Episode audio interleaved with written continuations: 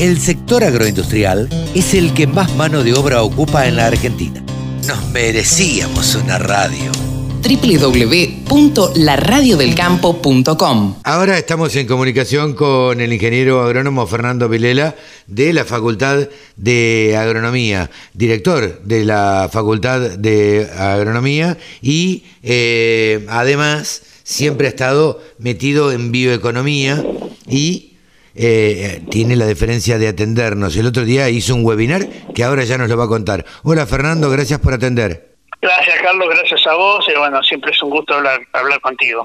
No, para nosotros también es un gusto, lo sabés, hemos charlado mucho y lo primero que quería que charlemos es, eh, bueno, el otro día hiciste un webinar acerca de, o hicieron desde Expo Agro y vos lo moderaste, eh, sobre los nuevos escenarios en, los alimentos. Y esto es muy importante, eh, darle la relevancia que, que requiere el tema porque me parece que se vienen algunos cambios.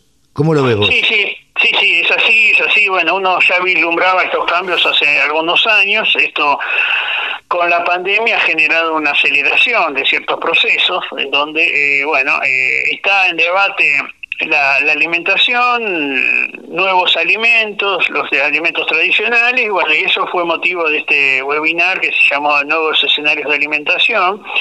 Allí estuvo Sergio Britos, que es un, es un eh, licenciado en nutrición, profesor de la UBA en la, en la Facultad de Medicina y en otras universidades del país. Eh, marcando cuál es el perfil y los problemas que tiene la dieta actual de los argentinos y las cosas que habría que hacer. Después estuvo Agustín Belloso, Agustín es de, Pergamino, eh, ha creado una empresa que se llama Tomorrow Foods, que tiene que ver con eh, las, la nueva vertiente de proteínas de origen vegetal, a partir básicamente de, legumbres. Y, eh, y también José Lisi, que es el líder de ganadería de CREA, viendo la, la la, visión tradicional y, marcado de Argentina que es la carne vacuna, ¿no es cierto? Entonces, bueno, eh, verdaderamente al final de, toda esta, de esta actividad quedó claro que primero que el hombre de, origen es omnívoro, o sea, eh, en su alimentación de base involucra muchos alimentos eh, por otro lado, las cuestiones ambientales y a veces con, con, ciertos criterios hay este, eh, nuevas alternativas, como pueden ser estas proteínas, pero nunca dejar de lado algo que este, es, eh, siempre fue importante por la alimentación humana, como son las carnes, ¿no es cierto? Claro. que, bueno, hemos mostrado un abanico grande de, de acciones. Fernando, ¿por qué te crees que se da, y justo en estos tiempos, porque coincidió o porque la pandemia tuvo algo que ver? Mira, este, ya eran procesos que estaban que estaban instalados, ¿no es cierto? Lo que lo que lo que ocurrió, tal como mencioné, es que eh, lo, lo, lo que hizo la pandemia es acelerar ciertos procesos hubo eh, eh, algunos este, acercamientos a determinados alimentos porque la gente al quedarse en su casa tiene más tiempo para también para, para cocinar o elegir productos este mucho de lo que antes era comida al paso en el centro casi desaparece. Entonces bueno hay toda una reconfiguración no ahora hay que buscar equilibrios en estas cuestiones ¿cierto? Hay, todo un discurso internacional en contra de las carnes que eh, a veces ataca de lo ambiental, a veces desde el bienestar, a veces desde otros lugares, que muchas veces eh, no están fundados en datos, ¿no es cierto? Entonces ahí, este, más allá de estas nuevas alternativas y esto, esto que yo creo que esas proteínas vegetales o reemplazos de la carne van a jugar algún rol relevante en el futuro, en el, en el consumo masivo de bajo valor, pero eso va a estar conviviendo con carnes de calidad, pero que a las cuales le va va a haber que agregar trazabilidad y certificación, ¿no? Esos esos consumidores mundiales que van a buscar este producto como producto Premium. Eh, de, premium, este, bueno, yo siempre digo que Argentina tiene una calidad de carne excelente, es un caviar, pero que a veces lo terminamos volviendo papel de diario, ¿no? Por, no, por no, no, aprovechando esa calidad intrínseca eh, y esa marca país que Argentina tiene en este tema, que creo que eh, debemos eh, trabajar para, para, para generar esas, eso que estoy mencionando, esas, esas certificaciones, de y por supuesto reglas de juego que el gobierno ponga y que, bueno, estamos muy lejos de lograr, ¿no? Tal como vemos en estos días. Sí, sí, totalmente, con, con el cierre de las exportaciones. Pero independientemente de eso, quería preguntarte ¿Cómo analizás vos esto de que periódicamente, cada tanto, venga desde Europa una corriente totalmente volcada hacia el no consuma carne por distintas razones? Ah, llámese por el bienestar animal, llámese por eh, la contaminación. ¿Por qué te crees que se da esto? Y que después tiene su repercusión en, en el país, ¿no? Bueno, mira, en el tema de, lo ambiental ha habido lamentablemente una publicación de la FAO en el año 2010 que se llamó La larga sombra de la ganadería, donde unos autores este, eh, generan unos datos acerca de eh, impacto ambiental que tienen los vacunos eh, en el planeta, ¿no es cierto? Esos, esos autores tres años después tuvieron que cambiar los datos, bajarlos fuertemente porque metodológicamente estaba muy mal construidos. Entonces muchos sectores este, ambientalistas suelen eh, citar el primer trabajo, pero no, no citan el, segundo, de los mismos autores, que tuvieron que corregir por, por sus errores, ¿no es cierto? Entonces ahí hay una, hay una, una a los fundamentalistas le, le dio en su momento algún argumento.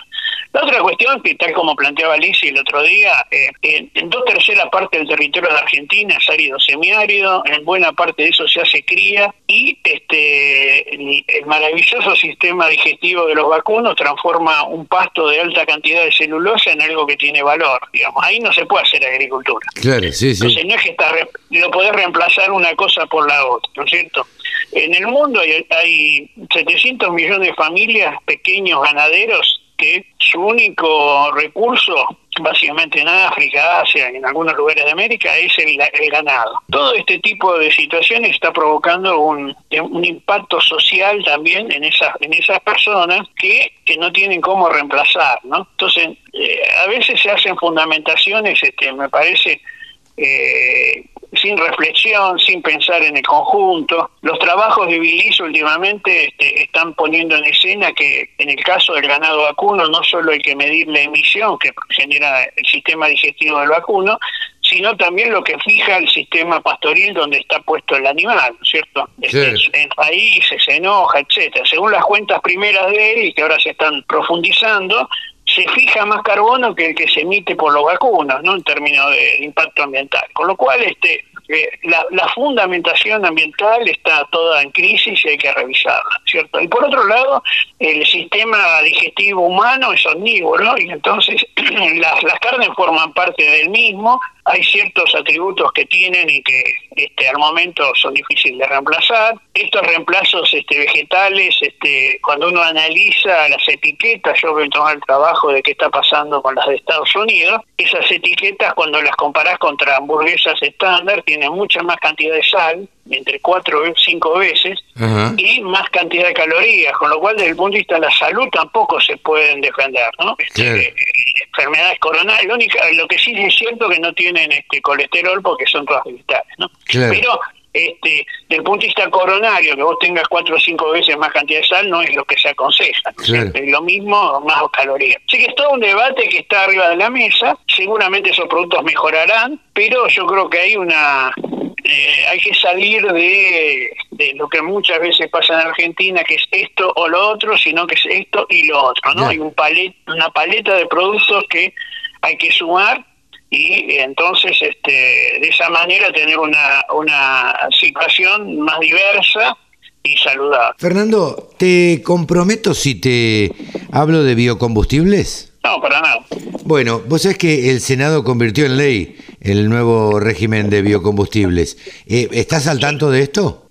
Claro, bueno, es lamentable. Un paso, paso atrás que justamente está en, está en contra de todos estos eh, estas visiones que, que hablamos de, del punto de vista del, del ambiente, del cuidado, este eh, que Argentina se comprometió a los acuerdos de París y que bueno, este este retroceso hace que nuevamente Argentina incumpla los, los, contratos que firma, ¿no? Este, eh, por otro lado, bajar del 10 al 5% el corte de, de, biodiesel en el, en el gasol y eh, fijar en, en 12 el etanol sin crecimiento, bueno, eso va en contra de lo que pasa eh, en el mundo y bueno, este, esta semana Brasil, por ejemplo, subió del 10 al 12% el corte de biodiesel.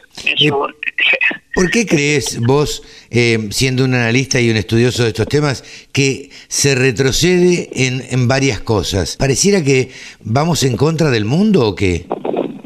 Mira, yo, este, la verdad que desde el punto de vista racional no, no se le encuentra, yo no le encuentro sentido, ¿no es cierto? Este, debe haber alguna otra cosa que no que no está puesta en la arriba de la mesa y que este eh, no, no es comprensible desde lo ambiental, desde los costos, desde el desarrollo, desde las inversiones ya realizadas, etcétera, etcétera, etcétera. Digamos, realmente este, eh, es un, es un, eh, desde mi punto de vista es inexplicable. ¿Cómo crees que va a influir esta esta ley, esta nueva esta nueva ley eh, en, lo, lo, que ya existe en la Argentina? ¿Va a perjudicar a las empresas eh, chicas? Las empresas chicas este, eh, son, en el caso del, del, del biodiesel, este, las proveedoras y ahí cuando vos le preguntas a ellos hay una diversidad de opiniones, algunas más cercanas al gobierno están a favor, otros no. En el caso del, del, etanol, este, bueno, al congelar no va a haber nuevos actores. En realidad siempre nos ocurre en la Argentina que el que está en el negocio por ahí eh, termina zafando, pero este negocio que debiera crecer, que debería sumar actores, este, va a ser imposible porque además deja en manos del organismo de regulación todos los todas las cuestiones que van desde fijar precios eh, más o menos arbitrariamente, eh, fijar cuotas, etcétera, etcétera. O sea que le transfiere al gobierno este, una capacidad de, de eh, generar, bueno, y claramente es, es, otra muestra más de un capitalismo de amigos, ¿no es cierto? este amigo va, va, a conseguir cosas que los otros no. Pasó, por ejemplo, con qué está pasando con las carnes y con las cuotas de exportación, qué está pasando con, con muchos otros temas donde claramente el interés general no es lo que está por delante de las cosas. Fernando, te agradecemos muchísimo este diálogo con la Radio del Campo, muy amable como siempre. Un gran abrazo, Carlos, y un saludo a toda tu audiencia. Ha sido el ingeniero Fernando Vilela, director de la Facultad de Agronomía. 24 horas de programación dedicada al agro. La radio del campo. La radio, pensada para el agro. Bájate la aplicación.